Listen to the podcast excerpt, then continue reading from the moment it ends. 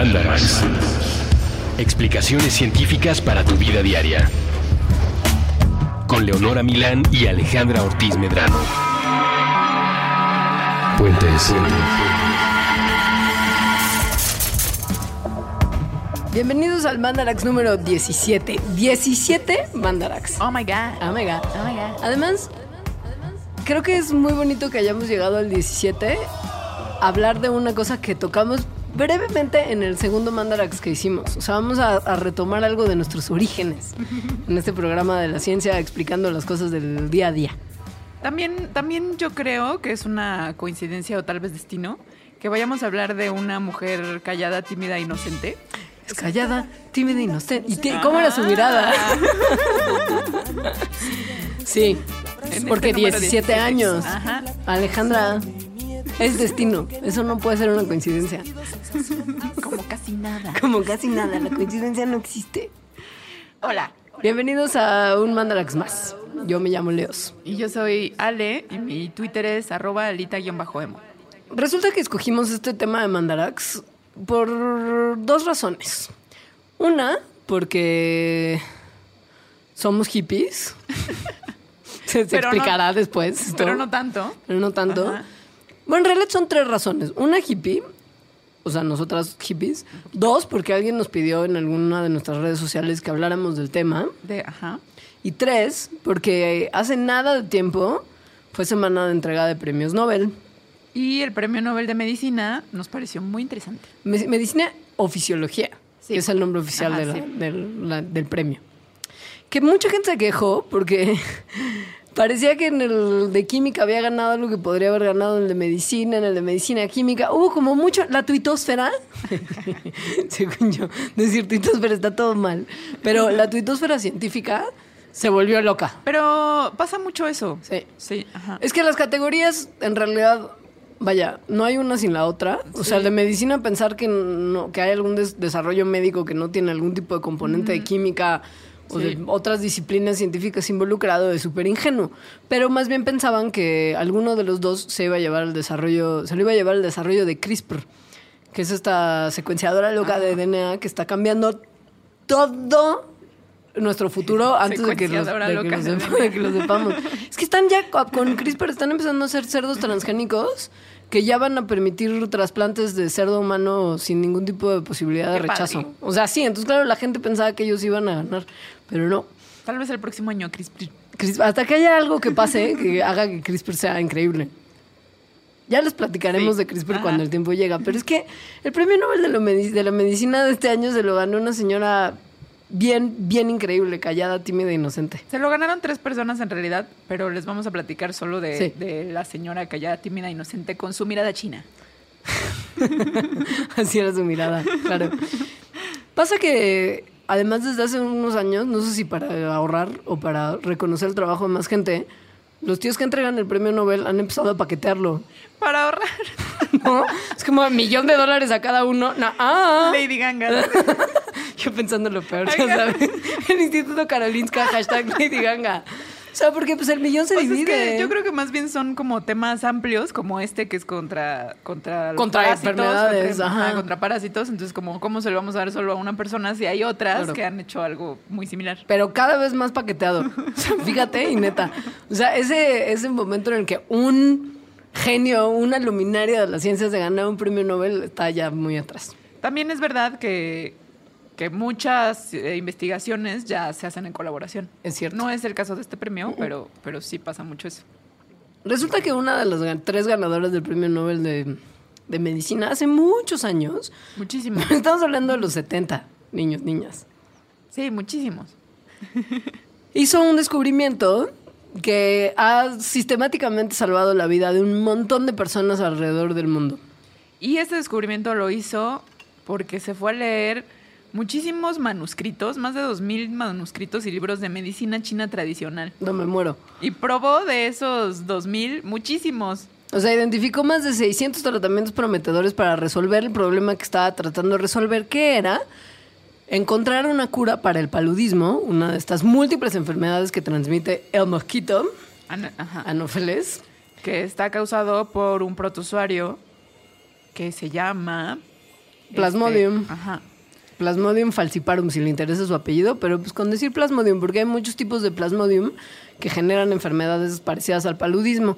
Pasa O que hay unos más latosos que otros, ¿no? Entonces ella en teoría, bueno, no en teoría, en, en como más específicamente encontró un remedio para falciparum, pero el tema de, de ese mosquito y ese parásito han hecho que mucha gente la pase mal a lo Es largo que de muchos el años de la historia. que también se le conoce como malaria, causa la muerte actualmente, o sea, hoy 2015, de millones de personas. Y si uno logra sobrevivir porque se le administró el tratamiento correcto a buena hora y su plasmodium no era resistente al tratamiento, aún así el curso de la enfermedad es súper, súper terrible. O sea, son unas fiebres tan altas que la banda alucina. De hecho, Albert Russell Wallace, el co-responsable de la teoría de la Sí. evolución, estuvo, se cree, hashtag, bajo los influjos de una fuerte fiebre de malaria cuando pensó todas sus cosas sobre evolución. Pobrecito. Pobrecita estaba alucinando, pero mira. Pero algo bien interesante de la malaria es que en este caso y en otros, eh, como las epidemias de malaria que hay así en la selva, cobran más vidas que las guerras donde ocurren esas, esas selvas. Como en Vietnam, por Como ejemplo. en Vietnam. Entonces eso fue, o sea, la guerra de Vietnam, cuando estaba ocurriendo todo esto, es que eh, a Mao dijo, Dios mío, necesita, bueno, en su tono chino, necesitamos una cura para la malaria, porque se están muriendo más gente por malaria que por... la- Que por gringos. Ajá, que por gringos. Ahora, el problema es que ya había un tratamiento que se llamaba la cloroquina, pero eventualmente todas las medicinas que se usan además año con año, vez con vez, caso con caso para combatir a un bichito, pues suelen dejar de ser tan efectivas después de un tiempo. El parásito eventualmente puede agarrar resistencia al tratamiento, va a dejar de matarlo en su totalidad. Y eso es lo que estaba sucediendo. O sea, ya las poblaciones del, del parásito, del protozoario, ya no les hacía nada la cloroquina. Nada. Entonces, le enjaretó a una señora que tiene un nombre padrísimo, que vamos a pedirle a Google Translate que lo diga por nosotros. No, no porque... que es Google Trans- a, a nuestra señorita Ah, traductora. perdón. A nuestra... Mingli. Mingli Pérez.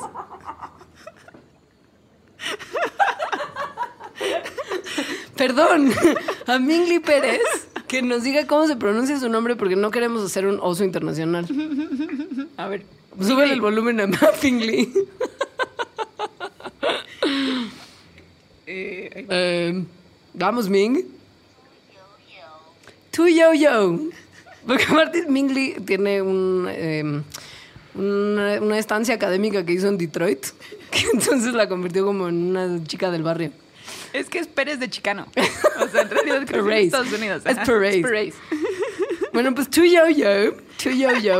¿Cómo se llama esta señora? Literal, su nombre es Tu. Tú, yo, Y su yo. apellido es Yo Yo.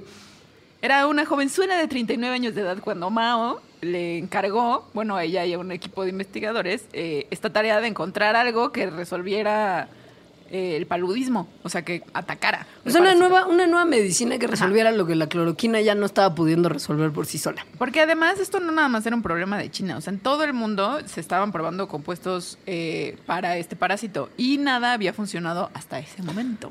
Topa que de los 600 tratamientos prometedores para el paludismo, hicieron extracto por extracto de más de 200 plantas diferentes, porque ella trabajaba además en la Academia China de Medicina Tradicional. O sea, así se llamaba, Academia China sí. de Medicina Tradicional. O sea, lo que hacían era estudiar plantas para ver qué medicamento y remedios chinos tradicionales precisamente para ver qué, qué fundamento científico tenían.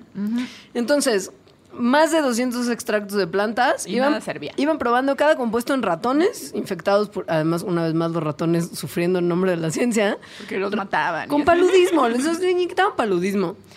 Y después de haber analizado más de 380 sustancias, encontró que una planta que se llama ajenjo chino, en español, y Qinghao, Jing Hao. en chino, y que se llama Artemisia annua en, en su, en su latín. O sea, el ajenjo. El aje- Ajá. pero O sea, no es el ajenjo que crece aquí y con No. el que hacen el ajenjo que se toman, pero sí es un primo muy cercano. pero de. China. Sí, pero de China. Ajá. Resulta que esto funcionaba, en teoría, en los anales de medicina china que estaban consultando, con mucha eficacia. Pasa que probaron varias veces los extractos que estaban sacando del ajenjo chino y al principio parecía haber resultados muy prometedores, Pero luego, luego no. menos prometedores y luego cero servía, Entonces, tú, yao, yao. que es una- un ejemplo de paciencia y virtud. fue, fue otra vez a las instrucciones originales que para utilizar contra el paludismo y las decían, utilice un puñado de quinhao inmerso en dos litros de agua, escurra el jugo y bébaselo. Esas Resulta- eran las instrucciones. Era súper fácil. Y lo que pasa que estaban haciendo mal desde el principio es que estaban extrayendo las sustancias del ajenjo chino con calor. O sea, como un tecito. Ajá. Y el proceso no requería calor, requería extraerse en frío. Entonces hicieron esto, o sea, literalmente pusieron el ajenjo en dos litros de agua normal. Escurrieron, se lo bebieron y pum, los, razón- los ratones empezaron a curarse y en, en como cajas de Petri Ajá. también probaron sobre Su- plasmodium ajá, directo. El tejido se empezó a morir. Sí. ¡Capao! Ajá. Eso, 40 años después, o sea, ahorita, le mereció el premio Nobel a esta investigadora. Hay que mencionar que ella tuvo lo que muchos científicos famosos a lo largo de la historia han hecho, fue la necesidad de probar su extracto en sí misma, porque es que la banda pa- pasa eso muy seguido. Ya les hemos mencionado un par de casos, la banda del LSD, por ejemplo, y así, pero de repente al no tener Bueno, pero como, que hay, eh, pues, eh, cosas diferentes entre el LSD y Ah, esta. no, bueno, o sea, propósitos distintos. La cosa es que como no les daba tiempo ni, ni dinero ni permiso para hacer pruebas en humanos, pues el equipo de Tu Yo Yo se inyectó el extracto de ajenjo chino para ver si tenía dañ- si causaba daños en las personas. O sea, si tenía efectos secundarios y vieron que no tenía efectos secundarios. Entonces empezaron a preparar más de esta medicina y se consiguió un tratamiento para el paludismo que ha salvado a un montón de gente. en un Millones de personas, millones, millones de personas. Algo bien interesante de esta historia, que es porque esta mujer decimos que es callada, tímida, inocente y tiene la mirada modesta, es que, bueno, todo esto ocurrió en la China comunista durante la Revolución Cultural. Les hablamos de Mao ya en- al inicio de la historia. donde no, era muchísimo más importante como el bien común y no El- se... el colectivo. El colectivo, sí, no se promovía, pero para nada, la individualidad. No. Entonces, en, en la investigación de, de este, de, de esta medicina, no está firmada por nadie. O sea, pon tú que si hubieran escrito un paper y lo hubieran publicado en la revista Nature, hubiera firmado Ajá. China. Ajá. Así, ¿quiénes son los Sí, autores? cual, China. Sí. Entonces, cuando la Organización Mundial de la Salud conoció este tratamiento y comenzó a utilizarlo, pues no sabían quién lo había hecho, o sea, lo había hecho China, tal cual, ¿no? Eh, en el año 2000, este medicamento al que le pusieron artemisinina era el fármaco más utilizado contra el paludismo. Y en el 2013, la Organización Mundial de la Salud anunció que la tasa de mortalidad había disminuido casi 50% de lo que había sido a principios de ese siglo. Ahora, 2013, la OMS reconoce esto, el tratamiento había, publicado en había sido publicado en 1979. Décadas pasaron y nadie le había dado las gracias Es que a ninguno no, de los no sabían quién porque no era. sabían. Entonces comenzaron a buscar, ¿no? O sea, en el 2013 se reconoce que esta medicina había sido increíble y que había salvado eso a millones de personas. Entonces comienzan como a hacer una investigación ahora ellos de quién lo hizo y llegan a tu yo yo. Que además fue un problema para el comité organizador del Nobel porque no la encontraban. No la porque encontraban. anciana, en Ella- China. Ella se enteró cuando- Porque vio la tele. Ajá, porque vio la tele, porque vio el premio en la tele. Ahora, muchos de los ancianos venerables que son reconocidos por el Nobel nunca se enteran. O sea, que a Peter Higgs no le pudieron, o sea, cuando le hablaron por teléfono para lo del bosón, creo que no les contestaba. O sea, el comité estaba súper angustiado porque Peter Higgs no contestaba el maldito teléfono. Esto pasa muy seguido, pero el caso de tu Yo Yo fueron décadas de... Y además luego la entrevista, nos están las entrevistas así como, tú yo yo, ¿qué piensas de tu premio? El premio no es lo importante, lo importante son La las vidas salud. que salvaron. Claro. Ya yo sé, yo. tu Yo Yo. Entonces, cultural. Es- estamos muy orgullosos por, por ella. O sea, estamos muy orgullosos de ella, estamos muy felices por su descubrimiento, pero con la mala noticia que ya están empezando a identificarse poblaciones de, de plasmodium que son resistentes a la artemisinina. Sí, pero bueno, ya hubo 40 años de que salvó muchas vidas. O sea, cientos de miles de personas Sí. salvaron. Y todo a que fue a leer miles de escritos de medicina tradicional.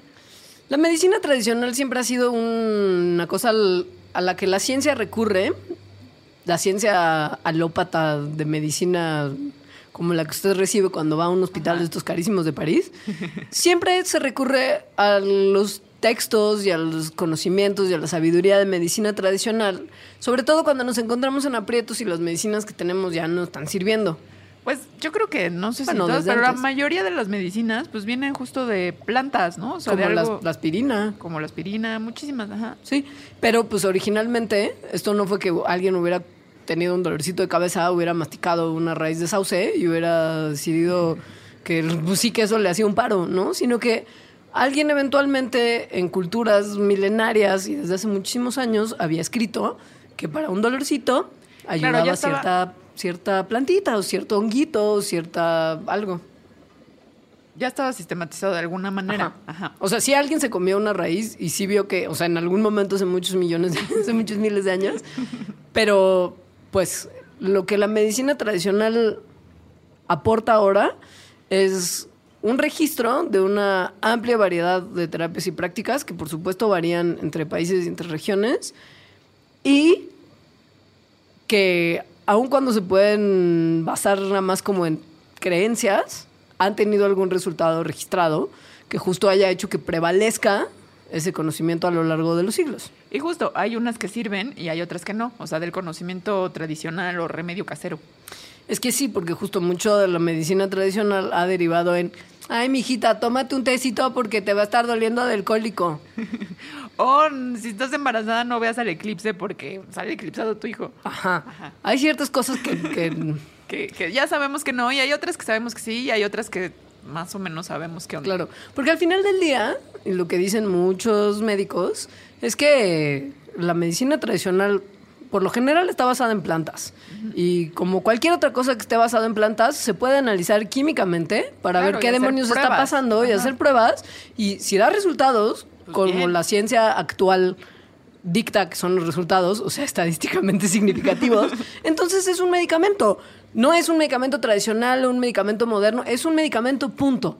Si se prueba que funciona, es un medicamento. Entonces la distinción de alternativo, tradicional, moderno, es lo de menos. Sí, no. Ajá. Pero- Entonces les vamos a hablar de algunos de los remedios caseros o, o comunes o alternativos o como quieran llamarlos, que funcionan, otros que no se sabe muy bien todavía. Y, otros que, neta no, no, sí. no los usan nunca. O Pasa sea que, que, incluso pueden ser peligrosos. Sí, Ajá. muchos son de, del folclore de las abuelas, mucho es de medicina tradicional de algunas culturas y etcétera, y muchos son simplemente cosas que nos medio comemos y tomamos cuando medio nos sentimos de algo porque alguien nos dijo y no nos acordamos ni quién. O sea, yo creo que el más común, uno de los más comunes es eso como un caldito de pollo para cuando estás enfermo de gripa. Pero eso es algo que además, na- o sea, yo no podría ser capaz, y me imagino que nadie, de rastrear el momento en el que se empezó a usar, pero es algo a lo que todos recurrimos. Te duele el estómago, necesitas dieta blanda, cualquier cosa que tenga que ver ¿Te con malestar, mal? Sí, te sientes mal. se va a resolver con un caldo de pollo. Ujú, Un caldito. De hecho, una de las cosas que más extraño de comer lo que es el animal Es comer caldo de es pollo. comer. El pollo Yo solamente me lo acuerdo extraño de, en yo sí me sopa. acuerdo muchos recuerdos, o sea, como de estar en una enferma así de, ¿no? Que te sientes súper mal en la cama y caldito de pollo y me, sí, me alivianaba. O sea, Parece- como que tengo ese recuerdo de confort. Claro. Ajá. Yo lo tengo de, de hace dos, tres años que Sí, me sí. enfermaba antes y mientras, Sí. o sea, todavía cuando comía pollo y quisiera como de, Sí, mucho confort. es todo el confort. Ajá. Y todo el, el- el remedio. O sea, sí, sí hay algo que hace el caldo de pollo que te hace sentir mejor. No es psicológico, no es nada más porque estás comiendo algo calentito. Porque más al parecer el remedio del caldo de pollo es de muchísimos países. O sea, no es una cosa mexicana. O sea, un investigador muy medianamente serio que hizo una investigación sobre caldo de pollo usó la receta de su abuela lituana. Ajá. ¡Lituana! Para- Eso está muy lejos de aquí. Y se dio cuenta que el caldo de pollo específicamente, o sea, no el agua calientita, No. no, agua nada más, no el pollo, tienen un efecto antiinflamatorio. Esto porque inhiben el movimiento de unas células inmunes que se llaman los neutrófilos, que es la célula sanguínea, el glóbulo blanco, pues, más común en la, en la pelea contra las infecciones. Pero pasa que mm, cuando estas células que están, o sea, uno se toma caldito de pollo cuando tiene punto una gripa. Pasa que el virus de la gripe está ahí y entonces el sistema inmune se activa y dice, Dios mío, vamos a eliminar ese virus. Y eso hace que te congestiones porque todo se inflama. los neutrófilos se mueven por todos lados para tratar de matar el virus y esto te genera una sensación de malestar muy terrible. Que abarca además otros efectos, además de inflamación, como fiebre, etcétera, que son Ajá. las, las primeras señales de la respuesta inmune. O sea, caldito de pollo hace que estos neutrófilos no se muevan por todos lados a lo loco y se te baja la inflamación y por lo tanto mucho malestar. No se sabe qué exactamente el caldo de pollo es lo que hace esto. No, porque además, o sea, te pueden dar la receta de los ingredientes y no han logrado ni hacer que los ingredientes por sí solos funcionen, ni identificar qué en su sinergia es lo que tiene este efecto, pero se ha Pero visto que tiene. sí. Ajá. Y bueno, además de que pues tomar líquidos, por ejemplo, en una sopita, pues Sí. ayuda a la hidratación tan necesaria cuando uno está enfermo. Es muy nutritivo porque verduras y pollito. Ajá, Sí. Y porque además tiene la capacidad de acelerar la limpieza de las mucosas. O sea, uno ya no va a estar... Porque va a haber O menos producción de mucosidad. Para decirlo de una manera más menos elegante. No inflamación, moco. no Ajá. moco. Ya estamos lidiando con dos de los síntomas más molestos de cualquier infección del tracto respiratorio por lo pronto. Ajá. Además, el pollo contiene un aminoácido llamado cisteína, que eh, pues sucede cuando se cose, el bueno, más bien cambia cuando se cocina el pollo, y se parece mucho a una medicina que los doctores dan a los pacientes que tienen bronquitis y eh, infecciones respiratorias, para justo pues descongestionar, o sea, sacar el moco. Miren, aun cuando hay dos estudios publicados en una, en una revista que se llama Chest, o sea, pecho, me parece una- un nombre brillante. Faltan evidencias para justo, para decir qué es exactamente lo que maldita se hace que el caldo de pollo sea tan eficaz, pero Pues todo apunta a que sí hay algo que hace que te mejores. y además pues, sabe rico, te hace sentir bien por dentro, entonces está bien. Probablemente te lo dio alguien que te quiere. Y no por el señor tu Bueno, no te lo hiciste tú. Porque es que además. Con el cuerpo cortado. No, No, pero además es que alguien. han analizado también sopa de lata y así como procesada de la que venden en el súper. Y tiene también los mismos efectos que el que te dio alguien con amor. O sea, incluso no necesitas ni el amor para la cura. Pero es que no, lo que yo digo es que aunque, aunque el que te lo dé. O sea, aunque el que te lo haga, te lo haga de una lata Campbell's, te lo hizo con Ah, amor. sí. O sea, te lo puso en un plato y lo calentó en el microondas. Si usted es Forever Alone, no pasa nada. O sea, caliénteselo usted y no pasa nada. Le va a seguir curando un poquito. Forever Alone, soy Forever solo. Alone. Me hice mi sopa Campbell's. Ahora, el caldo de pollo, en toda su deliciosidad, para mí es un problema por el tema de que no como pollo. Pero me da mucha tranquilidad saber que hay otro tipo de remedios, sobre todo para el área estomacal, que es una de la que yo sufro seguido, que sí puedo consumir aún con mi negativa de comer animalito. Que son los probióticos. El tema de los probióticos, si usted ha visto la tele y ha visto un comercial de yogurt, se lo habrán tratado de taladrar en el cerebro hasta el cansancio. Pero son buenísimos los probióticos porque son bacterias vivas, en realidad. O sea, no hay. Cualquier bacteria viva que te comas que sea buena es un probiótico. Entonces, sí, el yogur tiene muchos, pero por ejemplo, el vinagre también tiene. El Yakul. El Yakul, ajá. La, ¿cómo se llama? La col esta agria. O sea, todos Como los el- el alimentos sauerkraut. fermentados- Ajá, ese, ese. todos los alimentos fermentados están siendo fermentados por bacterias y honguitos. Ajá. Que son buenos para la salud. ¿Cómo se llama esa porquería que tú a veces haces con tus amigas? ¿Kombucha? ¿O qué es eso? ¿Sí es? Sí. Eso también es un... También es un probiótico. Un caldo de cultivo Yo de- tengo, de- yo tengo un. Yo hago también mi vinagre y está increíble. Es Alejandra. un hongo gigante. Eres una hippie. Eres una hippie. Es un hongo gigante. Descontrolada. A quien le llamo César. ¿Por? Pues no sé si le puse una amiga. Así me vibró. Es muy gordo. Pero, por ejemplo, todo lo que esa, la banda hace de repente que uno puede pasar pon tú, por pueblitos cerca de desierto de los Leones o Pache, de la por Jusco. ejemplo. Sí, no, y ver letreros como se venden búlgaros. Ah, los sí. búlgaros también es como una especie de cucharada de probiótico que a usted Sí. le dicen que se tiene que tomar en un vasito de jugo de naranja, en ayunas todos los días para mayor Yo digestión. creo, yo creo que incluso el pulque tiene probióticos. Yo creo que como la banda le echa tanta porquería, hay algo ahí de bacteria buena. Es como No, el bueno, pues trasplante está- fecal. Lo está fermentando, claro. Pues sí. Pues es más Es o el menos. mismo principio. Comer yogurt es como un trasplante fecal, solo que por otro orificio. y, y- y sin caca. Bueno, y, y más. Bueno, depende de sus gustos, pero supongo que más placentero el yogurt. Y el jocoque y el yogur griego y todos los productos que usted consume que tengan algún tipo de fermento. El chiste de todas estas cosas, incluido el trasplante fecal, es que se pasan bacterias buenas a su intestino. Las bacterias buenas dentro del intestino y del tracto digestivo se pelean con las bacterias malas.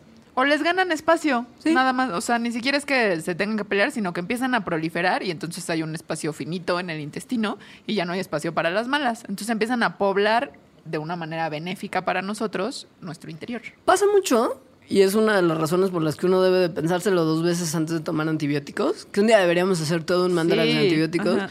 Es que cuando uno se toma un medicamento que está hecho específicamente para matar todas las bacterias que pueda, Pues el antibiótico arrasa con su flora intestinal. Por eso la flora intestinal, perdón, por cierto, son bacterias de las buenas que están ahí viviendo en el intestino. Que también ahora se le llama microbiota intestinal.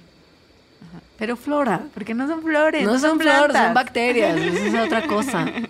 Pero, Pero bueno. el sí, por eso también cuando te dan, an- o sea, yo me acuerdo de chica como tomar antibióticos y después tomar un tratamiento de probióticos. Antes no se les llamaba así, pero el famoso floratil y esas cosas. El daban, también ajá, creo que es. Sí, son bacterias. Son pastillas que están llenas de bacterias y de hongos. Sí.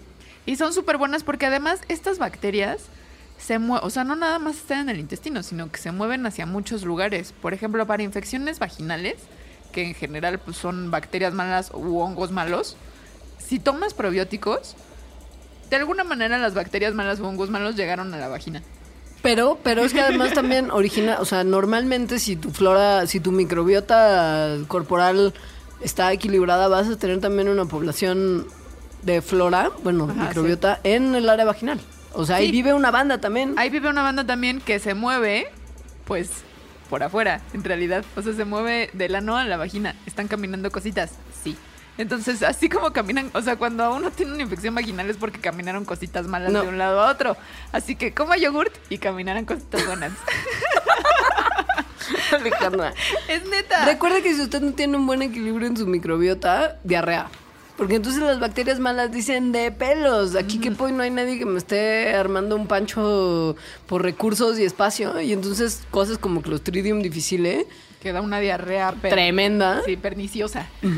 Pues, y eso le puede pasar después de tomarse unos antibióticos. Ajá. Que es también la razón, señorita, que a usted le pueden dar tal vez infecciones vaginales después de un tratamiento prolongado con antibióticos. sí. Es lo mismo que dice Alejandra. Y también el yogurt o cosas que tengan probióticos. Bueno, el yogurt sobre todo, porque eso Sobre sí todo. necesitas comértelo. eh, es un remedio para el mal aliento. Porque el mal aliento también está causado por bacterias malas que hay en tu boca. Sí. Entonces, si comes de las buenas y se quedan ahí las buenas, pues entonces ya no te va a volver mal. Ahora, asegúrese que su yogurt, que promete tener probióticos, tenga varios de estos, ¿no? Vivos, o sea, ajá, sí. sí. Hay productos que tienen sellos de asociaciones de probióticos, porque hay, hay clubes de gente que estudia probióticos. El club del Es que te juro, hay una, hay una National Yogurt Associations Live and Active Cultures. O sea, cultivos activos y vivos estudiados por la Asociación Nacional del Yogurt. O sea, hay una asociación del yogurt, sí, en Estados Unidos. Y hay una subdivisión que estudia a los cultivos vivos y activos que se le ponen al yogurt. Pero entonces hay un sellito de repente que algunos productos tienen y que indican que su producto sí tiene muchos lactobacilos, de los que además sabemos, sabemos que hacen especialmente bien, como lactobacillus o como bifidobacteria. Porque hay muchos tipos de bacterias buenas, pero esos dos son los que Son sabemos. especialmente buenos. Ajá, que son Ajá. realmente buenos y que le añadimos a la comida cuando a veces no los tiene. Sí. O le ponemos más para que tenga más y sea más chido. Oye, ¿te parece que vayamos a un corte sí, claro. y regresamos a decir más remedios? Desde luego.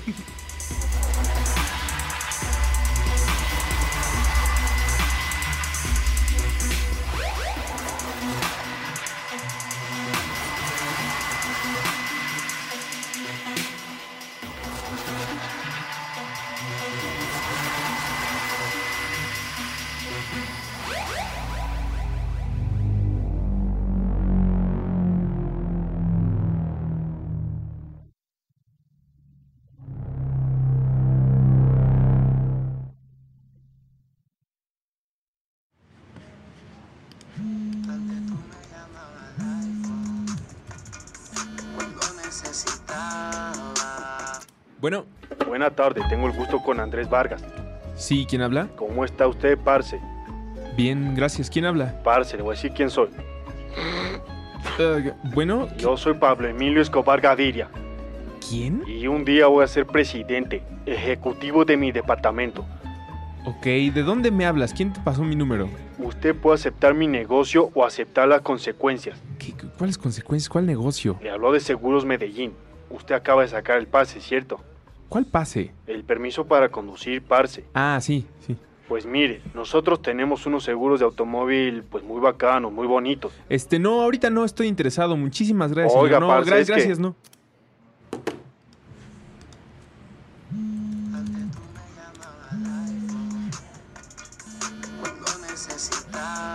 Bueno, Oiga, ¿qué es esa mariconada de colgarle a uno?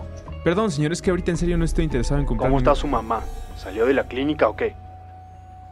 ¿Cómo, cómo sabe usted que.? Usted está casado con una mujer que es una belleza. Es una mamacita. Óigame, no se pase de listo. Tranquilo, parce. Mire, toca asegurar a su papá, a su mamá, a sus hijitos, a toda su familia, que si su inteligencia lo permite suponer, los tengo perfectamente reconocidos y ubicados. No, pues, eh, sí, sí me interesan sus seguros. eh, Listo, sí. pues. Tenemos dos paquetes. Plata o plomo. Porque nunca es suficiente ficción de narcos. Muy pronto, Pablo Escobar, agente de seguros. Todos los capítulos disponibles en...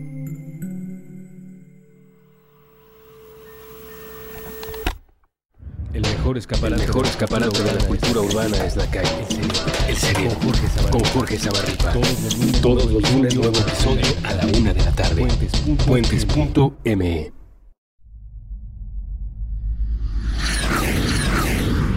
Intercambios horizontales. Puentes.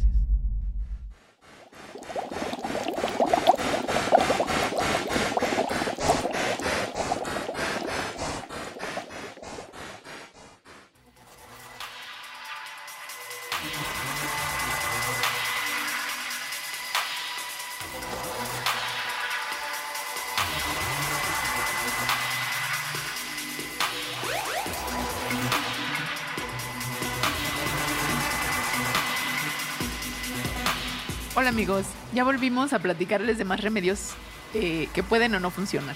Hay unos padrísimos que, que sí además reconozco que se me han como prescrito para algo, pero hay otros que no tenía idea porque haciendo esta investigación descubrimos obviamente unos nuevos y que algunos no se me antojan. ¿Como cuál? Como tallarme vodka en las patas. ¿Es porque te huelen feo tus piececitos? En, en mi defensa, mis pies no huelen tan mal, pero pasa que si he usado, por ejemplo, tenis grandotes mucho tiempo, puede ser que aumente el, aroma a quesillo francés. Yo, yo este remedio de vodka, o sea, de tallarse vodka en los pies para el mal olor de los pies, le veo dos ventajas.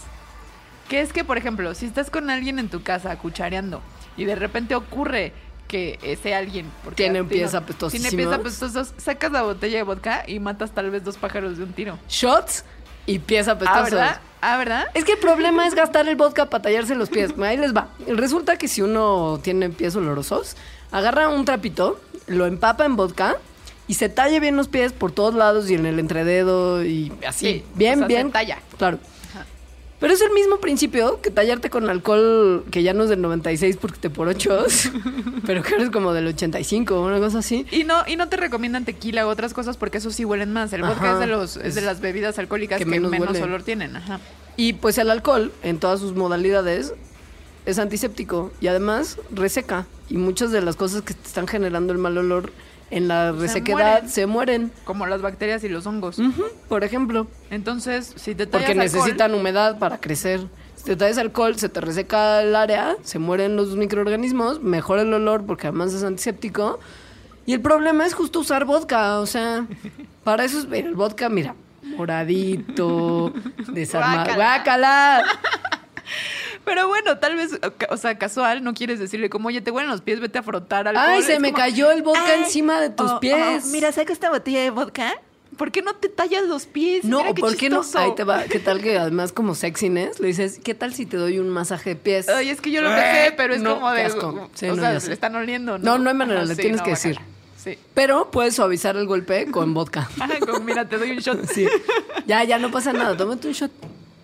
Sí, ok, eso puede ser. Pero eso nunca se me había ocurrido. Sí, no. Y me- te digo, no, no sé. no- A mí no que sí, y nunca sab- o sea, este sí me sorprendió mucho porque tiene una razón de ser. Sí, ya sé. Es cuando tienes un ataque de hipo y entonces te dan una cucharada de azúcar o te asustan. Yo normalmente, si les soy sincera, no uso este remedio para el hipo. Me gusta el de mantener la respiración con el pecho, con, con el pecho lleno de aire para que el diafragma se resetee, digamos, y retome su ritmo normal, que es A lo mí que de pasa chiquita sí me daban mucho, o sea, sí me acuerdo de la cucharadita de azúcar para el hipo. A mí me hacían tomar agua al revés. Ah, también, pero nunca me salió, nunca entendí además cómo siempre era. se te mete como un poco sí. a la nariz. Pero bueno, el chiste es que el hipo se debe a que el nervio vago, que es el que, el que conecta el cerebro con el abdomen, pues se vuelve un poco, o sea, se confunde. Se digamos. pachequea de repente, se, se- se- Por eso cuando uno está borracho, sucede, porque pues cuando uno está borracho se le cruzan varios cables, o sea, el Sí. sistema nervioso deja de funcionar bien, entonces el, el nervio vago deja de funcionar bien y empieza, y te da hipo. Y justo el problema es que este nervio es el que hace que los músculos del diafragma se contraigan en un ritmo que no es el que normalmente tendrían que tener. El diafragma es una cosa padrísima que ayuda a que los pulmones cumplan su función. O sea, el nervio vago está borracho. Está borracho, Está su diafragma, confundido. su diafragma se emborracha por culpa del nervio vago y uno necesita justo resetear este, este funcionamiento de alguna u otra forma para que el diafragma vuelva a estar bajo control y el nervio deje de decirle "Eh, party. Entonces, una de estas formas de resetearlo es darle un shot de azúcar, o sea, de algo muy dulce. Esto sobreestimula este nervio y lo distrae de la tarea que estaba haciendo, o sea, el hipo. Entonces se concentra en el azúcar, dice como, ah, azúcar, mucho azúcar, tengo que hacer algo, y deja de tener hipo. Eso es lo mismo que pasa con el susto. Es el factor distracción del nervio vago y no el factor... Entonces, cuando Susto. el nervio vago se distrae, pues como que ya empieza a funcionar bien otra vez. ¡Qué locura! Qué padre. Estúpido nervio. Además, creo que ya habíamos hablado un par de veces del nervio vago. Sí, más de una me acuerdo haberlo mencionado. Ahora, aceitunas, palmareo, nunca se me hubiera ocurrido. A mí tampoco, pero limón sí. Tampoco. A mí sí, en la carretera me acuerdo que como alguien está mareado, denle a chupar un limón. Y yo cuando estoy mareada, eh, sí chupo limón también y sí se me quita. ¿Te mareas mucho? No me mareo mucho, pero a veces, o sea, como un poco de náusea, ya sabes. ¿Por? Pues, no sé, así soy yo. A veces me pasa porque como mucho también.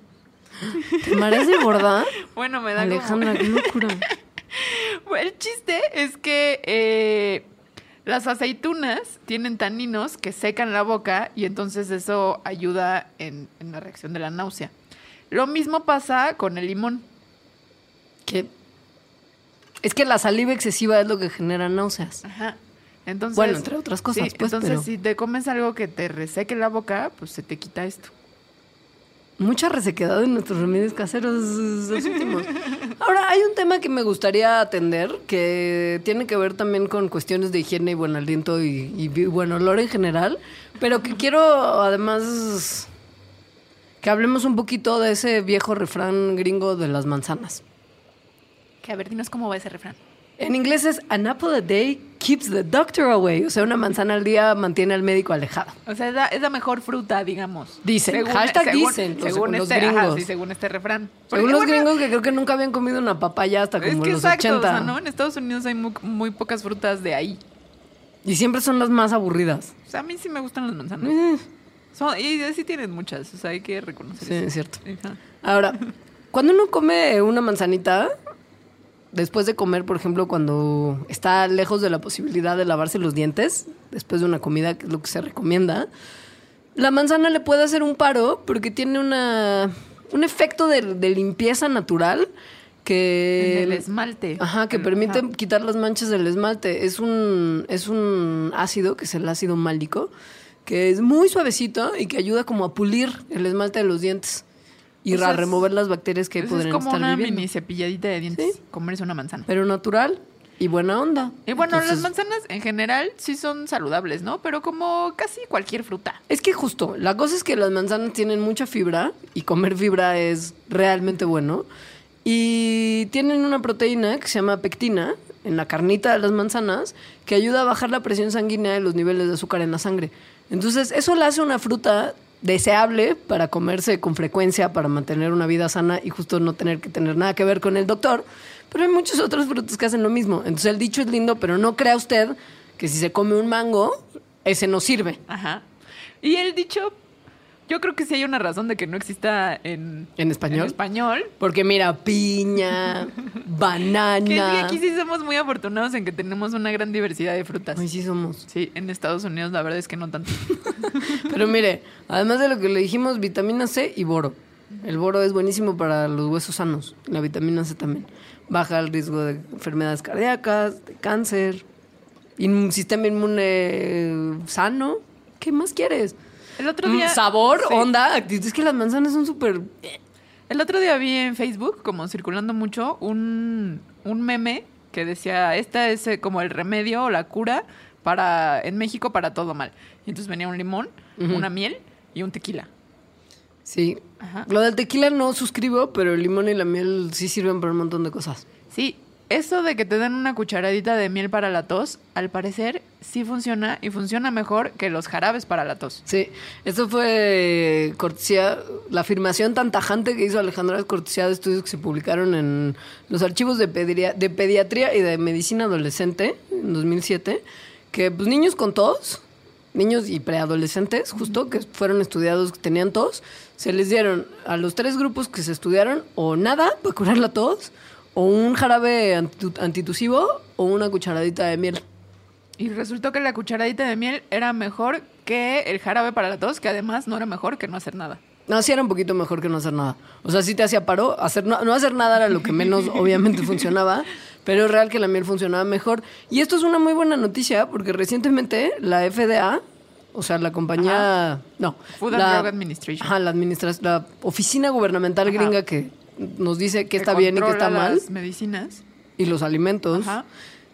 Dijeron que los antitusígenos que se venden así como en la farmacia sin necesidad de receta médica presentaban riesgos inaceptables para los niños, sobre todo los menores de dos años de edad. Esto porque tienen una, tienen una sustancia que se llama dextrometorfano, que es lo que cuando la banda se quiere como que quiere que poner que ponerse Ponerse, pero además ponerse en un estado horrible. como medio dormido, como medio Pero sí alucinando. alucinas, ajá, sí. sí, ajá. Se comen jarabe para la tos. Sí. Hay en Estados Unidos, sobre todo, muchos problemas de adicción al jarabe para la tos, porque justo te lo venden en las farmacias Y es baratísimo. y es baratísimo. Sí. Y sabe mejor, supongo Bueno, te que. lo puedes tomar. Pues sí, sí. es tomable. Pero pues no está bien darle ese tipo de sustancias que justo los adultos usan para como drogas recreativas a niños menores. Y una cucharadita de miel funciona extraordinariamente bien. Y se cree que es gracias a la textura de la miel, o sea, que es como pegajosita y su viscosidad, que eso alivia, pues, como la garganta. Las membranas irritadas, que, que son las que dan tanta lata cuando un- y las que generan el, el- el acto de toser. Y además la miel sí tiene muchos antioxidantes que pueden ayudar en este proceso de curarse. Y se le han achacado propiedades antivirales y antibacterianas también a la miel, sin control. Y pues, mira, Funciona. barato, barato. Y sabe más rico que el dextro whatever. Dextrometor. Met, Eso. met- cha. Ahora lo del limón, mira, el tema del limón y las naranjas, o sea, los cítricos para todo el bienestar que prometen los remedios caseros y la sabiduría popular, Ajá. también tiene un elemento de verdad importante Sí. y que se llama vitamina C. O sea, a diferencia de lo que Linus Pauling sugería que era tomarse megadosis de vitamina C que iban a acabar con el hígado de todas las personas, Ajá. una dosis segura de vitamina C, o sea, de la que el cuerpo humano puede asimilar sin lastimarse, puede tener efectos muy positivos en el bienestar del organismo. Sobre todo para las infecciones griposas y de ese estilo. La vitamina C resulta que eleva los niveles de una proteína del sistema inmune que es buenísima onda, que se llama interferón. Esta es la que frena que los virus se multipliquen en las células sanas y que además favorece que se destruyan las que ya están infectadas por un virus. Además, la vitamina C, como la miel, también tiene- es un antioxidante. Entonces, repara las células, ¿no? Las moléculas que son dañadas eh, por las actividades diarias. Entonces, todo eso ayuda en la recuperación. Ahora, si usted se va tomar un alguito de naranja para mejorarse de su gripa, procure no tomarse un litro de jugo, porque las naranjas también tienen mucho azúcar y generalmente el jugo que lleva hecho mucho tiempo ya se oxidó parte de la vitamina C que le iba a traer tanto Y bienestar. nomás está tomando azúcar. Nada más, así, Sí. galones de azúcar, porque Ahora, fresco. lo del tequila, pues al- también es un remedio, no con tequila, pero con el Con alcohol, alcohol. de la región, que se usa en muchos lugares, ¿no? Sí. O sea, como whisky, por ejemplo, Sí. si estás en Irlanda o cosas así. Eh, y el alcohol, pues no le va a hacer bien. Pero lo No. que dicen es que tantito alcohol, o sea, si se toma como un tecito en la noche porque está enfermo y le echa tantito alcohol, pues va a ayudar a que duerma mejor. Y eso, pues ayuda en general. Pero no se recomienda. o sea, o no, sea, no, no es por una el cosa, alcohol claro. No, y no es una cosa que uno deba de hacer. Como darle alcohol a los bebés también en caso de que le estén saliendo los dientes. Ya hablaremos de eso en la última parte del mandarax. Pero antes muy loco. quiero quiero nada más mencionar una cosa que es muy veracruzana. Tú eres de, de- de fuera del capital, Sí. pero no sé qué tanto en Guadalajara se tenga la costumbre de tronar el empacho. No, no se tiene. Bueno, yo no la conocía. Todos mis amigos veracruzanos han recibido una tronada de empacho en algún momento de su vida, Está bien raro eso. sobre todo de niños. Pero a ver, explícanos qué es la tronada de empacho. Es que mira, el empacho, que en realidad es una indigestión tremenda, es cuando te sientes Porque que a te vas me a... puede ayudar mucho. Yo me empacho muchísimo. Porque es que comes todo el día. Pues sí. Ahora, hay un, hay un momento de la indigestión, que es justo la que se conoce como empacho, que sientes que te va a explotar el estómago y que te vas a, o sea, que vas a, a- a morir de, de la explosión del estómago en algún momento. Es horrible. Yo sufro mucho. Es una sensación Y verdaderamente además me incómoda. puede durar horas. Es que justo, Sí, hasta que tu aparato digestivo no empiece a hacer que se mueva todo Sí, lo que te ajá. metiste, no te va a mejorar. Sí. ¿O sí? Hay un remedio. Existe la solución. Existe, pero te lo tiene que hacer alguien que sepa A ver, justo cuéntanos. dónde. El tronar el empacho, que en algunos otros lugares se llama tirar el cuerito, es que te agarren una especie de, de lonja que uno tiene en la parte baja de la espalda. Si te agarras ahorita la parte que está como arriba de los huesos de la pelvis, Ajá. hay una Sí, lonjita. la lonjita. Esa, si estás acostado boca abajo y alguien que sabe tronar el empacho agarra esa lonja y la jala de un movimiento brusco hacia arriba, O sea, te tiran del cuerito te cual. tiran el cuerito. Y entonces se siente internamente un como jalón que, según dicen mis amigos veracruzanos, a mí nunca me han tronado el empacho, te va a hacer ir al baño en 10 minutos, pero que tiene sentido para aliviar esta indigestión porque estimula una formación de nervios que está a los costados de la columna que se conoce como el plexo celíaco o plexo solar. Y esos nervios aceleran el movimiento estomacal favoreciendo la digestión, que era algo que tenías literal como atorado. O sea, no estabas digiriendo. Entonces te truenan el empacho, se estimulan los nervios, se estimula el sistema digestivo y cerca de un baño, papá, porque luego luego va a empezar a haber un movimiento. Esto puede que haya cambiado mi vida. Es que no, porque Para necesitas bien. encontrar a alguien que te sepa tronar el empacho, porque si es alguien que no lo sabe hacer, te puede lastimar. Está demasiado cerca de la columna. Mi misión es encontrar a alguien que lo sepa hacer Sí. y empacharme. Sí. Ahora, hay ciertos remedios que desafortunadamente para la humanidad no han tenido el suficiente respaldo de los milenios y de una utilización continua como para lograr ser aprobados por justo la FDA con la velocidad que un remedio tradicional suele aceptarse. Es decir, si hay generación tras generación de personas chinas que usan ajenjo chino para curarse el paludismo, si uno hace un par de experimentos y un par de pruebas clínicas, podrá ser aprobado más fácilmente por los gringos que son muy estrictos en el tema de la regulación de medicamentos, que otras medicinas que están siendo creadas como de cero. Porque justo ya hay evidencia del uso de una sustancia que no le ha dado- causado daños a las personas a lo largo de muchos años. Pero pasa que hay en algunos justo tratados y Milenarios. anales milenarios de la medicina tradicional que en algún momento se interrumpió su uso y que no Se han- quedaron en el olvido. Ajá. Y entonces, pues puede ser que haya en esos mismos tratados soluciones para muchos problemas que nos aquejan hoy en día, pero que o no hemos encontrado o graves. O que no hemos encontrado o que no hemos entendido bien cómo funcionan o que no nos ha dado permiso la FDA de convertirlo en un medicamento y venderlo. Este es el caso de un tratamiento que se encontraron en un libro de hace mil años, viejísimo. O sea, un manuscrito medieval, chavos. Ajá, sí. Que para combatir ciertas infecciones, como del ojo. Sí. o sea, eso estaba en el, escrito en el manuscrito medieval. Para unas, unas infecciones pustulares de los folículos de las pestañas. Ajá. O sea, según yo es como una Como una perrilla, Ajá, ajá. sí. Pero infecciosa y purulenta. Sí, ajá. Pero se de- de- que en el medievo te podías morir de eso. En el medievo te podías morir de lo Sí. que fuera. Entonces había como un brebaje, pero el chiste, o sea, la importancia de este brebaje es que actualmente, al parecer, podría ser un remedio contra una de las cosas más peligrosas y que mata millones de personas, en los hospitales sobre todo, que es una bacteria llamada Staphylococcus aureus resistente a los antibióticos. En principio fue resistente a la penicilina. Desde el final de la década de los 40 ya empezaba a resistirse al principal antibiótico. Pero después también se le atacó constantemente con un nuevo antibiótico que se llamaba meticilina y ahora ya también es resistente a eso. El chiste es que ahorita ya nada más hay un antibiótico así de generación ultraguay que además te destruye también todo lo demás, que, que es el que usan cuando tienes esta infección y no es tan Efectivo. efectivo. Y además no se puede abusar de su uso porque si el SARM, que es el estafilococo resistencia a la, a la meticilina justo, si se hace inmune a la vancomicina, que es este otro antibiótico de emergencia, estamos fritos. O sea, no hay nada más que tengamos que lo pueda matar. Que además sí se va a hacer resistente si se sigue usando. O sea, Porque es un ya proceso evolutivo que pasa es y que normal. va a seguir pasando. Claro. Ajá. Y mientras más se le ataque con este mismo antibiótico, más veloz será la adquisición de la resistencia. Eso va a pasar. Entonces, en una biblioteca británica fueron y encontraron este manuscrito medieval que, que dice cómo preparar un brebaje en su inglés medieval. Como un caldito. o sea, en realidad Es era como como una un poción. Sí. Es que tiene unos ingredientes de, de- de bruja, o sea, de bruja Ah, sí, dándole la en vuelta a un caldero. Porque además dice en qué tipo de caldero se Es tiene un que cal- hacer. Es un caldero Es de un latón. caldero. Es un caldero de latón.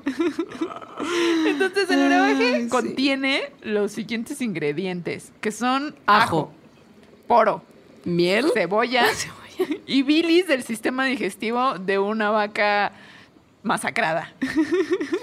Tienes que hervir la solución en el caldero de latón y luego dejar que se fermente. Ajá. Y- pero no es tan específico en ninguna de sus instrucciones. Ahora, es que además estaba escrito en anglosajón, o sea, no estaba escrito nomás en inglés. Este texto es muy viejo y el inglés que, que se usa ahora es muy diferente a lo que era el anglosajón. Entonces, bueno, como se les, como entendieron unos investigadores, fueron e hicieron este, este, esta poción, este brebaje. Después se los dieron a unos pobres ratoncitos que les habían hecho una incisión y, Y también, a, y también a caja de Petri con el SARM ahí solito. Y el chiste es que funcionó. eh, o sea, 90% de, de los ratones y de las cajas de Petri infectadas, en el 90% de estas, el estafilococo resistente a los antibióticos murió. 90%. Eso es una tasa altísima. Pero el problema Es que para que la FDA lo apruebe, tiene que matar al 99.99%. El asunto alrededor de este brebaje y de esta poción es que no se termina de entender, así como en el tema del caldo de pollo, que es exactamente Lo que mata. lo que mata. Que si es el latón, que si es la combinación de todo, que si es como lo procesaron. O sea, piensen en el tema de O tu la you, you. combinación tal vez de solo unas cosas. Claro, Ajá. porque es, es como lo de tu yu yu, que cuando traja- trataron de extraer el compuesto del ajenjo químico con calor no servía. Del ajenjo chino, perdón. Ajá. Y cuando lo extrajeron en frío, sí. O sea, el punto es que la preparación, la combinación de los ingredientes, las proporciones, hacen que pueda o no tener buenos resultados un medicamento. Y mientras no logren identificar qué está combinándose con qué para producir el efecto antibiótico, la FDA nunca les va a aprobar el brebaje. Pero bueno, es prometedor que sigan como haciendo investigación sobre, sobre esta poción de bruja. y sobre otros textos Sí. de la sabiduría milenaria Ajá. que pueden ayudar a resolver los problemas del mundo moderno, Sí. como tu yo yo. Podemos ir a un corte y regresar para hablarles de los remedios que son un no-no. No, no. No, ya. yo, yo- no, no sirve, te están tomando el pelo en GNC. Que también es muy tremendo. Bueno, volvemos.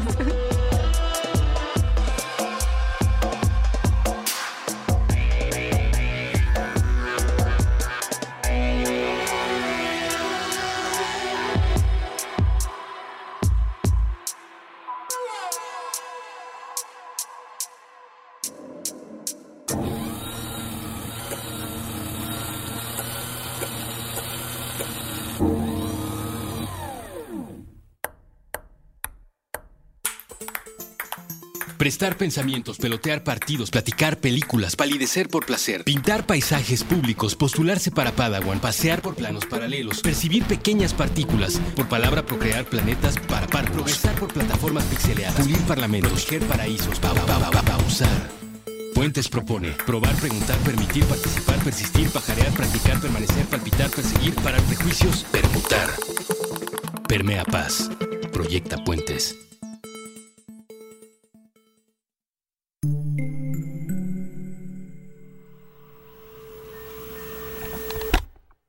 Buscaba expandir mi negocio. FedEx cubre el 100% de México y tiene 900 centros de envío. Buscaba el mejor servicio de envíos sin gastar mucho. Tenemos las soluciones de envío y a un precio accesible. Tu pyme puede llegar tan lejos como quieras con FedEx y sus solucionistas. Visítanos en losolucionistas.mx. Cobertura de códigos postales de los Estados Unidos mexicanos. Aplica el producto FedEx Nacional Económico.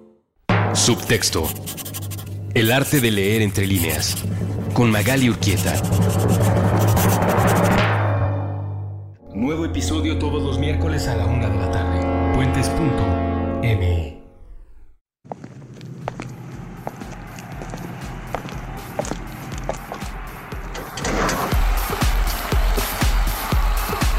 En contradicción del aislamiento.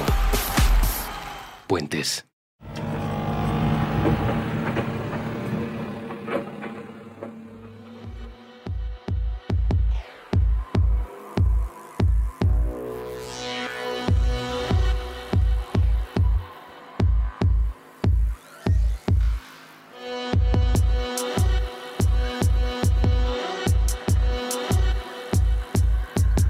Hola, ya volvimos con este Mandanax que empezó con un tu yo yo. Tu yo yo. Y vamos a acabar con un oh no no. Pasa que en el conocimiento tradicional milenario hay luego ciertas prácticas que no son nada recomendables. Y justo la medicina más moderna, alópata, nos ha dicho por qué además no son nada recomendables. Algunas cosas que, perdón, por sentido común, sabes que no tienes que hacer, ¿no? Esta es la sección Cuidado con GNC. Híjole, de verdad que sí. Hay... ¿Por qué bueno, quieres es- empezar? es ¿Con, los. ¿Con los grandes no-nos o con cómo nos están tomando el pelo en GNC? ¿Cómo nos están tomando el pelo en GNC? Ok. Porque además ya tenemos poquito tiempo. Ah, perfecto. Ajá. Bueno, resulta que en estas tiendas de vitaminas y medicinas y sobre todo ta- también en, en secciones de bienestar de las farmacias grandotas, se están vendiendo un montón de suplementos alimenticios de origen vegetal, todos ellos, que prometen curar un montón de enfermedades. Pero además, o sea, esta, hay, hay, o sea, los científicos sí van y ven qué hay en esas cosas, porque así es como la medicina, la medicina general ha surgido. O sea, es como alguien está usando una planta para, para curar cierta cosa, pues vamos a investigar si efectivamente funciona y qué es lo que le funciona. Entonces sí hay mucha investigación sobre estas cosas, no nada más es decir, porque esa alternativa no funciona. Sí, no. O sea, sí van y lo investigan. Yo tuve una clase en la Facultad de Ciencias de Etnofarmacología, donde mi maestro nos hablaba justo de estas pruebas químicas, de aislar la sustancia activa de, una de, las- de cada una de estas plantas, ver en qué porcentaje y proporción y eh, pureza del compuesto funciona o no, y que ahí van descartando muchas de las plantas que se han usado que tal vez no tienen funcionamiento. Ahora, él no sé si me mintió, que me dijo que había cuatro que funcionaban bien. El ginkgo, la hierba de San Juan, la equinácea y ¿El creo que la sábila, no. Pero Sí, bueno, yo me acuerdo que tú me habías dicho eso y ahora veo que me mentiste. pues a mí me mintió mi maestro, mi figura de autoridad. Resulta que, por ejemplo, en uno que yo creía muchísimo y que además se lo recomendaba a todos mis amigos que estaban tristes y ahora me siento Sí. culpable, es la hierba de San Juan. Pasa que esta plantita que puede, si acaso funcionara, sustituir una empresa millonaria de productos antidepresivos, que en Estados Unidos además hay tanta gente que sufre de depresión al año, o sea, 10 millones de personas y 35 mil que se quitan la vida por temas de depresión. Este era un medicamento que prometía quitar la depresión de manera natural con una plantita buenísima onda que era la- justo la hierba de San Juan. Y resulta que pues fueron, estudiaron, porque además pues si es algo que está afectando el humor, pues entonces sí puede alterar cosas que sean importantes. Sí. Y bueno, vieron que pues no pasaba nada. Nada, o sea, quedaba lo mismo el placebo que la hierba de San Juan. Ajá. Pasaba lo mismo con el ginkgo, que muchas culturas usan para famoso. prevenir la pérdida de memoria y la demencia, que eventualmente puede derivar en problemas como Alzheimer. Y también que al parecer no mejoraba en nada el tema de la memoria y por supuesto que no Prevenir, prevenir el Alzheimer. Alzheimer. Ajá. Así que pues no, no gaste su dinero en esas cosas. Ahora, mira que si uno no baja en ese porque caro y va a Nutriza y se compra un suplemento de ajo porque le va a bajar la presión arterial y es antibiótico y es no sé qué, También lo venden en GNC. sí. pero Tampoco. cuesta más, justo. Tampoco. Tampoco. Ajá. No va a prevenirle la enfermedad cardíaca. No. Ahora, sí hay muchos estudios sobre los compuestos químicos que tienen el ajo y la cebolla, las Pero- plantas de la pero familia más bien Allium, antibacteriales. Pero, ajá, como antibióticos. Para eso sí hay- ha habido mejores resultados, pero para el tema del corazón y la presión sanguínea, No, no. pasa nada. Este que es muy tremendo para los caballeros que están empezando a sufrir de la próstata engrandecida, que es muy común que en los señores mayores. Empiezan a envejecer. Se les recomienda y se les vende mucho en internet y en infomerciales el Sao Palmetto. Oh, Sapalmeto. Sao Palmetto, que no tiene nombre en español, el Sao Palmetto. Ajá.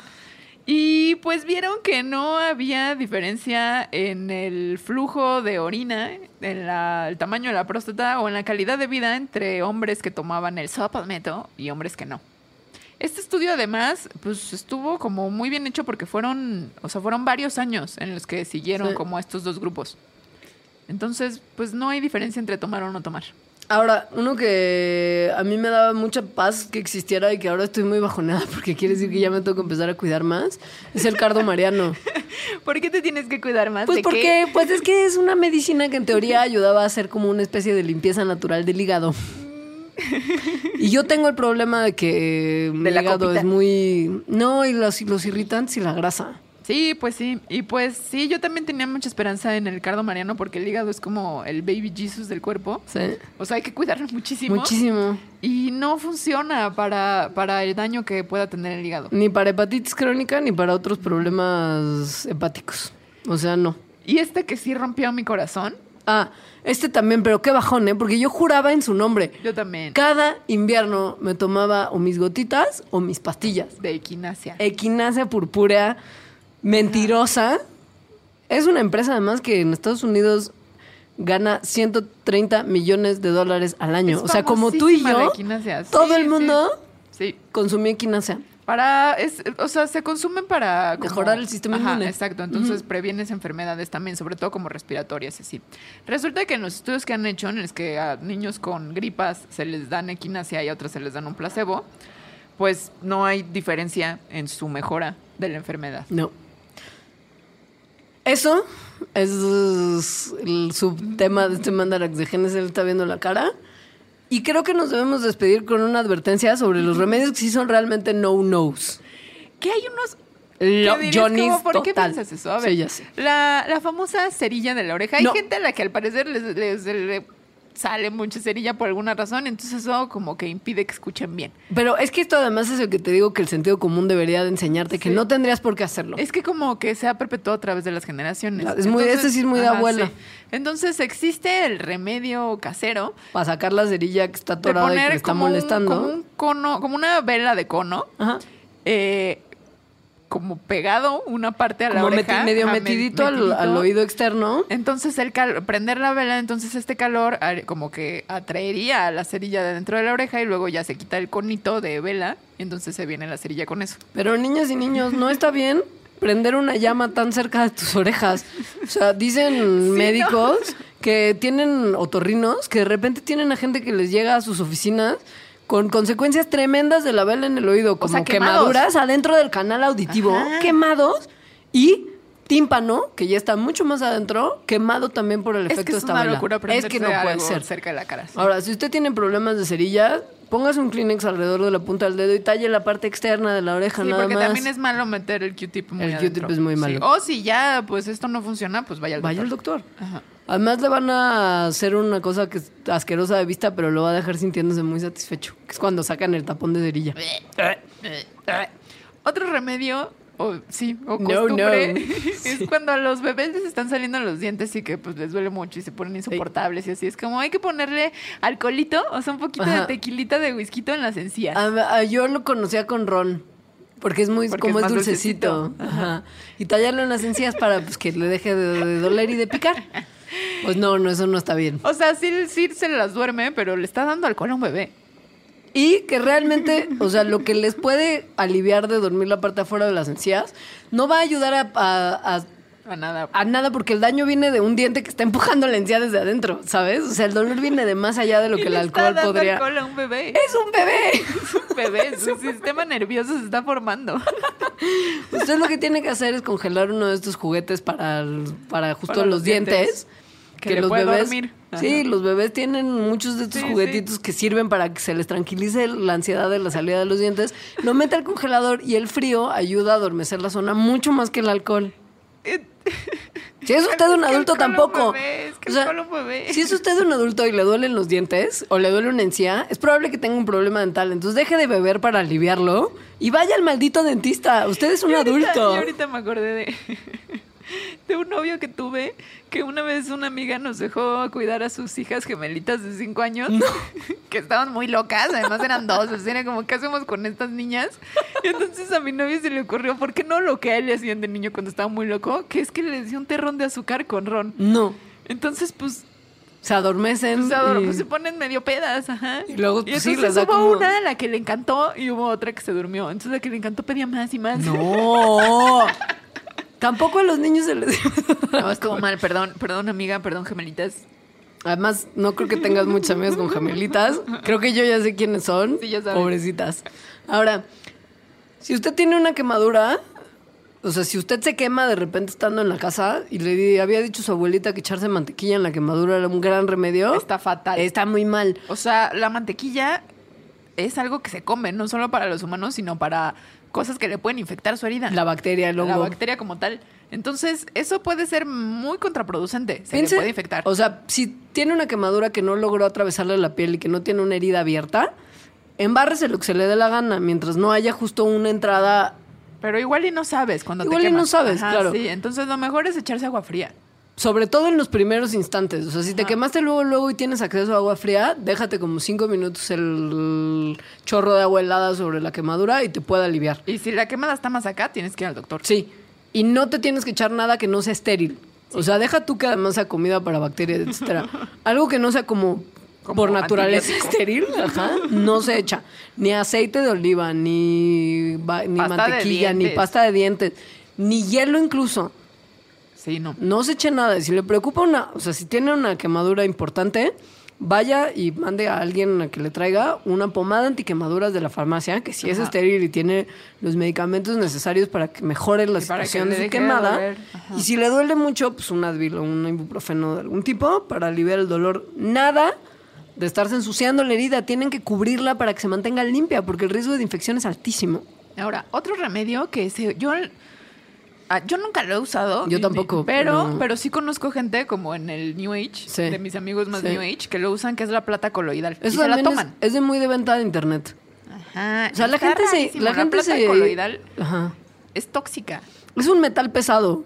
Que se Los acumula metales en el pesados cuerpo. son tóxicos. No se deben de consumir así nada más. Y se acumula en el cuerpo. O sea, es lo que se usa también para desinfectar. Una de las cosas que usan pa- para desinfectar frutas y verduras. Como lo que está en su desinfectante. En una, eh, pero es una proporción súper pequeña. Pero digo, se usa para matarlas y por eso después uno las enjuaga. Claro. O sea, no te comes la lechuga con, con eso que le No, echaste. y además la realidad es que hay incluso químicos en alimentos que han estudiado que la cantidad de plata que está en el desinfectante que uno compra en el súper es tan pequeña que ni siquiera mata todas las bacterias, que harían mejor en remojar en sal sus lechugas.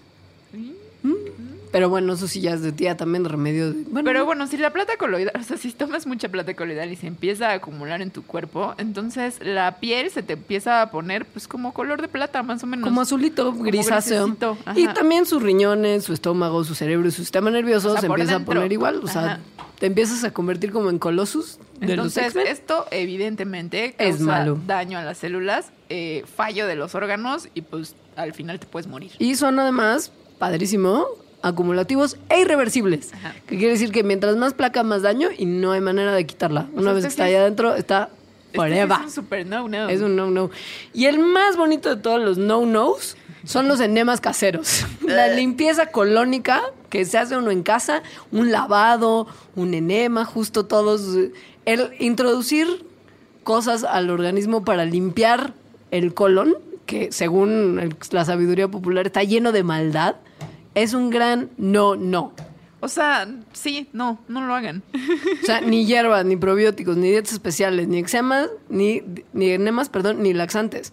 O sea, no el se metan colon, nada. o sea, el Sí. colon es naturalmente sucio porque es un receptáculo de basura. Ajá. Su función es dejar que la materia fecal salga del cuerpo. Pero entonces, además, si te metes algo que después se lo saca lo que hay adentro, puede causar una pérdida de balance en los electrolitos del cuerpo en general, lo cual lleva a deshidratación. Y si lo hace usted frecuentemente puede llevar a anemia, desnutrición y fallo cardíaco. Lo mejor para tener el colon sano, digamos, pues es comer las cosas que hacen que se mantenga limpio por sí solo. Por ejemplo, fibra, fibra. o sea, frutas y verduras. ¿Ves? Una manzana al día. Ajá. Una manzana al día te evita el colónico casero O probióticos. o probióticos. Pero no in- insertados, No, no. no, no, no. Si, No, uno no. Va, si uno va a hacer esas cosas, además sí vaya a un médico. O sea, si usted está teniendo un problema ya de constipación seria, vaya a un gastroenterólogo. Puede estar debiéndose a otra cosa. No se meta nada usted en su casa. Tal vez le haga un trasplante legal. Y con eso termina el Mandarax de Remedios Caseros. Gracias tu Yo Yo por haber sido nuestra inspiración para este episodio número 17. Adiós, Leos. No, No. los comentarios y las sugerencias. Ok.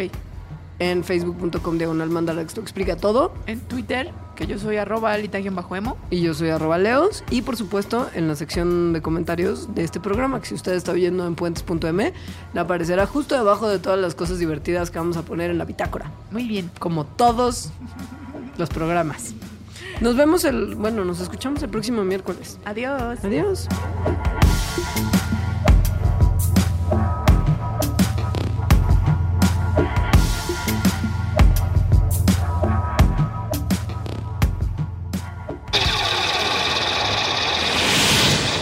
Mandarax. Explicaciones científicas para tu vida diaria. Con Leonora Milán y Alejandra Ortiz Medrano. Puentes.